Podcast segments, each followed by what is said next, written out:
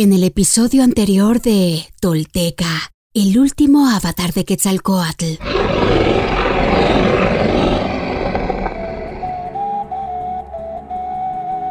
Cuando la hoguera se apagó, una niebla espesa descendió del cerro. Asustados, los soldados pensaron que Tlaloc manifestaba así su ira por la persecución a Seacatl. El espía acudió a cobrar su recompensa Huemac descubre que Tezcatlipoca es Yaotl, el enemigo de ambas partes, y como tal lo manipuló para desterrar y perseguir a Seacatl. Huemac se queda con una sensación profunda de derrota y vergüenza.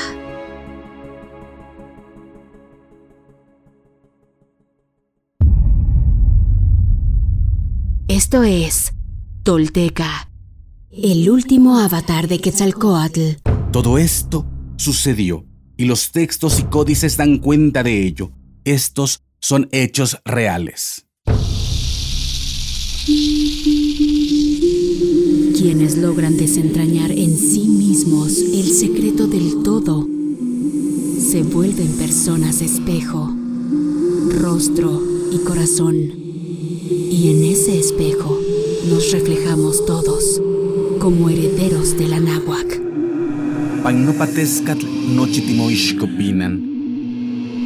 Toish yolotl. Tolteca, el último avatar de Quetzalcoatl, un podcast basado en la obra de Frank Díaz y producida por Nación Tolteca y Fundación Donde Educarte. Producción y realización, Warp. Narración, Mardonio Carballo. Suscríbete a nuestro podcast y síguenos en redes sociales como arroba Nación Tolteca.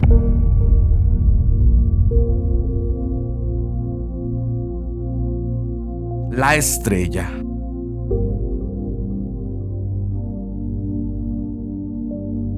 Cuentan los viejos que ocho días después de incinerarse, Seacat ascendió al cielo y se transformó en el astro que anuncia el amanecer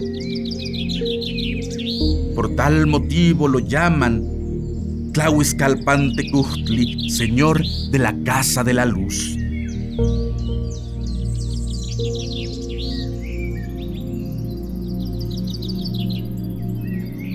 Entonces se entronizó como Señor. A partir de ese momento sus discípulos interpretaron los movimientos del astro como mensajes que Seacat les enviaba desde el cielo.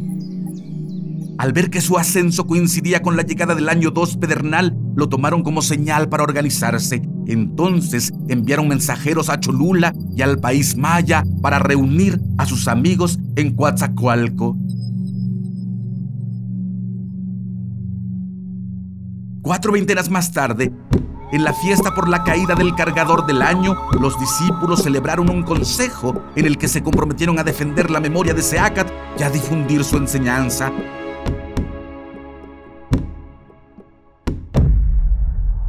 De común acuerdo eligieron una vez más a Xochitl como su líder y depositario del título de Quetzalcoatl.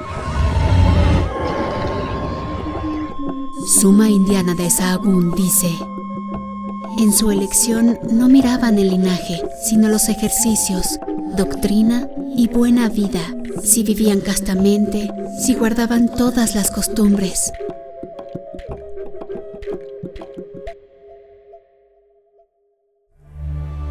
Se elegía al que era virtuoso, humilde, pacífico, considerado, cuerdo, grave, riguroso, celoso de las costumbres, amoroso, misericordioso, compasivo, amigo de todos, devoto, temeroso de Dios. De estos sacerdotes, a los mejores elegían por sumos pontífices y les llamaban sucesores de Quetzalcoatl. En el primer aniversario de la incineración, Venus se ocultó de nuevo. Los yapanecas comprendieron que había llegado el momento de difundir la enseñanza. Apuntaron en el libro de la crónica de la comunidad todo lo que recordaban de los dichos y hechos de Seacat. Luego compraron papel y tinta e hicieron muchas copias.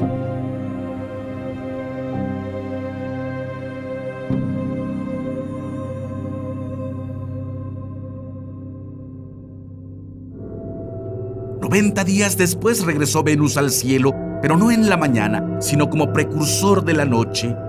Mahtlashotl guardó las cenizas de Seacat en 21 bolsas de piel de ocelote.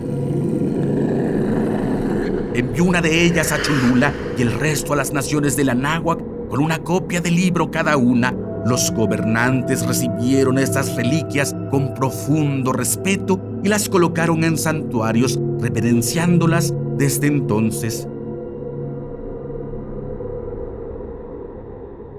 Como resultado de este regalo, comenzaron a llegar buscadores al campamento, pues la noticia de la muerte de Seacat había conmovido a muchos y querían conocer sus enseñanzas. Los yapanecas los organizaron en cuadrillas y les pidieron que limpiaran la ciudad, que tras mil años de abandono estaba invadida por la selva. También abrieron milpas para mantenerse. Todos trabajaban en unidad y concordia porque era fuerte el recuerdo de Seacat.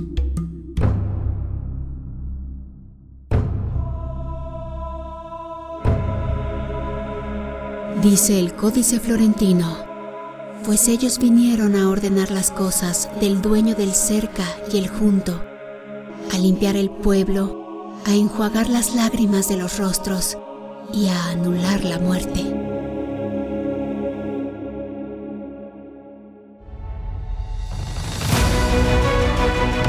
Seaca Topil Signaxil Quetzalcoatl, nuestro señor Uno Caña, cuarto paso de la serpiente emplumada, como nunca antes, hoy eres luz infinita en medio de nuestra sombra colectiva.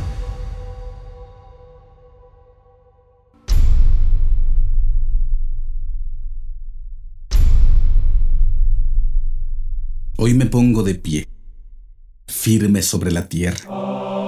Al reconocerme reconecto orgulloso con mi maravilloso pasado. Dejo atrás la mentira, las falsas creencias y la vergüenza que me fueron impuestas. Sí, estoy listo para tomar mi destino. Hoy, después de mil años, he despertado. Soy espíritu tolteca que jamás fue conquistado. Hoy reconecto contigo, Anáhuac, nuestro verdadero grandioso y milenario origen para que desde ahí unido con mis hermanos toltecas, caminemos erguidos en el presente y hacia el futuro que forjaremos.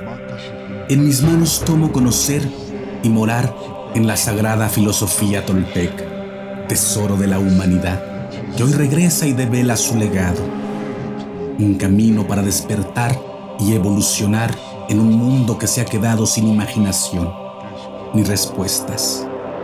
Así, basados en nuestra verdadera raíz, incorporando los últimos mil años de avances y sacrificios de hombres y mujeres de todas las culturas, iniciamos la construcción de un futuro que sí es posible, deseable y esperanzador para la humanidad, el planeta y el universo.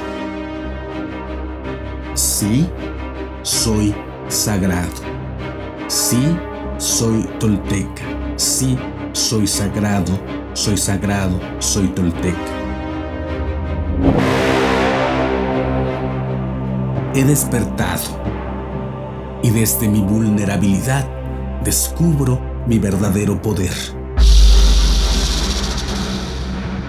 Una vez más, mi corazón brilla en el horizonte.